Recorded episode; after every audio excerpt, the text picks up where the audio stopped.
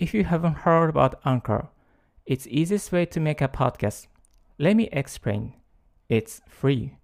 There's a creation tool that allow you to record and edit your podcast right from your phone or computer. Anchor will distribute your podcast for you, so it can be heard on Spotify, Apple Podcasts, Google Podcasts, and more.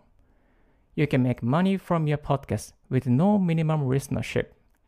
It's everything you need to make a podcast. It's one place. Download Anchor app or go to Anchor FM to get it started.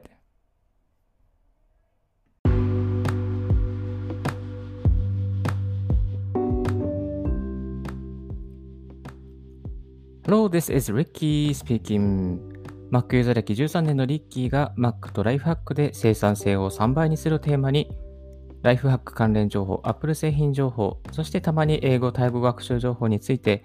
Apple Podcast、Spotify、Note、REC、StandFM など12のプラットフォームに同時配信、リッキーの7分ライフハックラジオ、今日も始めていきたいと思います。よろしくお願いいたします。2020年8月21日午前5時22分の東京からお送りしております。いや、昨日ですね、大きなニュースが入ってきましたね。あの、ラジオ、ポッドキャストアプリの、ラジオアプリのスタンド FM が5億円を調達して、配信者の収益化を支援するプログラムを開始っていうですね、大きなニュースが入ってきましたので、このスタンド FM について、ちょっとこう、紹介させていただきたいなと思います。はい。えリッキーはですね、このスタンド FM コロナが始まった頃ぐらいにちょっと何か新しいことを行動したいというところから、えー、これまさ橋の上からというタイトルで、スタンド FM のチャンネルを始めまして、累計で多分220ぐらい、えー、ラジオをアップしておりまして、20のフォロワーの方に聞いていただいております。はい。えー、今回のニュースですね、あのー、本当にちょっと配信者として非常に、あ、これから何か変わるんじゃないかなって非常に嬉しい、ワクワクする気持ちで、えー、おります。えちょっとこの内容をですね、深掘りしていきたいなと思っております。まず、え収益化、まあ、5億円の調達して、どうやって何が変わるのか、えまずこの収益化が変わるところですね。これがメインなんですけども、収益化どうやって 3,、えー、の3本柱についてお送りしていきたいなと思います。一つ目はですね、こう再生時間に応じた収益還元が行われるということですね。再生1時間につき、まあ、大体4円 ,4 円から6円のこう収益。60分の投稿が2万回再生された場合、10万円前後の収益になると。ちょっとあのこうブレイクダウンしていくと、じゃあ30分の投稿が1万回再生されると5万円。6分例えば6分の投稿が2000回再生されると1万円。3分の投稿が1000回再生されると、ま5000円。そんな感じのスケールになってきています。でライブ配信は再生時間にカウントされないそうなんですけども、ライブ配信の方も今後対応予定ということみたいです。やちょっとこう、これもいいですね。こう再生回数が多い、えー、チャンネルの方でしたら、まあ、ちょっとした小銭になったりしていくんじゃないかなと思います。まあ、リッキーの、あのー、チャンネル全然そんな、そこまで全然いっていないので、もうこれはまた、まだ先の先の話なんですけれども、えー、登録者が多かったりとか、再生回数が多い方、また、あのー、一本のですね、動画、んじゃえー、こう、配信が長い方、で、チャンネルの再生回数が多い方はですね、こう収益化の波に乗っていくことができるんじゃないかなとあの思います。ですので、ちょっとリッキーの方はですね、いつも再生あの時間短めに作ってるので、少し長めにしていくことも今後考えていいのかななんて思ってます。はい。二つ目、えー、コンテンツの販売ができるようになります。えー、アーカイブ、まあ、ライブ、どちらもですね、こう、作ったコンテンツを、まあ、いくらかで販売するということもですね、えー、できるようになっていくみたいです。ちなみにですね、スタンド FM では、このライブ配信、えー、5人までコラボで配信することがえー、できます。ですので、5人で何かこうライブで集って、まあこう語った内容とか、例えばライブで音楽するとかでもいいと思うんですよね。まあ、バンド演奏じゃないですけど、それでバンドでライブでやって、そのライブの音源を、まあ、有料で販売するっていうようななんかこう、こともできますね。これって、まあコロナ禍の新しい何かこうコンテンツ販売のスタイルになっていくんじゃないかなと。まあ、YouTube でも YouTube ライブで、え投げ銭とかありますけれども、まあ、あの、いう音だけで、こう、それを実現していくことが、なんかできて新しいプラットフォームだなと非常にワクワクします。でこれも余談ですけども、ちなみにあの、このコンテンツ販売に関して言えば、えー、ノートですね。ノートもですね、こう音声を投稿することができます。ノートと、えノートには音声とか動画を投稿することができますので、ノートでもですね、す、えー、で、に音声販売ができるようになっていますけれども、えー、ノートにはライブ配信機能がないので、このスタンドエフのライブ配信で、まあ、こう、なんですかね、こう、コラボして、まあ、こう、それを収益化するっていう、そういうなんかやり方が、これから受けるんじゃないかなと、こう、個人的には思っています。3つ目、サポーター機能ですね。チャンネルを応援してくれる月額ユーザーさんを、まあ、こう作っていく。限定コンテンツを配信して、えー、まあ、ここだけはこうサポーターさんだけのこうえー、コンテンツですよということをですね、知ることができます。で、このサポーターが聞けるエリアっていうのは1秒単位でなんか設定できるっていう、そんななんかこう、すごい機能もつくみたいですね。まあ、例えばあと、放送の8割を全ユーザーにして、2割をボーナストラックとして、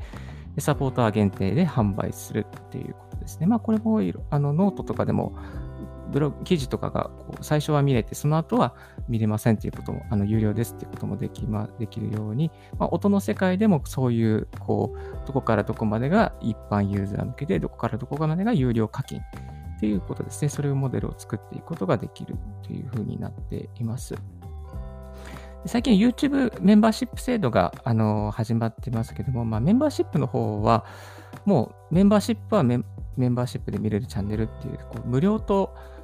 一つのこう動画の中で無料と有料のエリアは分けることができないんですけども、このスタンド FM の音声機能ではこう無料のエリアと有料のエリア、一本のこの音声ファイルの音声配信の中で無料のエリアと有料のエリアを分けられるという、そんなような区分けになっているみたいです。えー、収益化の3本柱まとめると、再生時間に応じた収益還元、そして、えコンテンツを販売できる、そしてサポーターを、えー、作ることができる、この2つ、3つがありますですね。でちなみにこの、えー、スタンド FM パートナープログラム、SSP、応募方法はですね、の Google の、えー、フォームが、プログラム、プログラム応募フォームというのがありまして、こちらからあの応募することができます。で、えー、誠に恐れ入りますが、審査に通過した方のみご連絡を差し上げますということで、ちょっと審査基準が気になりますけれども、まあ、早速、リッキーの方もですね、あの、応募させていただきました。メールアドレス、えー、名前、そしてスタンド FM のチャンネルの URL、また SNS のアカウント、YouTube、Twitter、Instagram など、フォロワーの多いアカウントを教えてくださいということで、そこに回答させていただいて、送信、ポチッと送信させていただきました。これ、通るといいなと思っております。個人的には。通るといいな、通ってほしいな。はい、えー、スタンド FM 頑張って毎日やってましたので、1日3回ぐらいアップしてた時もあるので、ぜひ、スタンド FM のこの聞いてる方、あの、もしいたら、あの、スタンド FM の管理の方ですね、会社の方聞いてたら、ぜひ、お願いします。はい。そして余談ですけどもですね、あの、スタンド FM の綴り、これ間違いないにしましょう。えっと、全部小文字です。えー、スタンドドッ FM ですね。全部小文字でスタンド .fm ですね。たまにあのスタンドの S が大文字の方がいらっしゃったりするんですけども、スタンド .fm になってます。えー、YouTube も同じですよね。YouTube の YouTube の T、Tube は、えー、小文字じゃなくて、実はこれ大文字です。たまに間違えてる方おりますけども、こういうあの企業の名前結構大事ですので、気をつけていきたいと思います。最後にスタンド FM のメリット。これからスタンド FM やろうかなと思っている方、えー、聞いてくださった方の中でもいるんじゃないかなと思いますので、軽く紹介させていただきたいと思います。まず、スタンド FM のメリット、スマホでサクッと収録、配信することができます。えっと、リッキーの場合ですね、多分5分で収録して5分で配信することができている方で、10分でこのサクッと収録してサクッと配信することがもう最短でできてしまいます。あと、ライブ配信機能があります。で、コラボ機能もあります。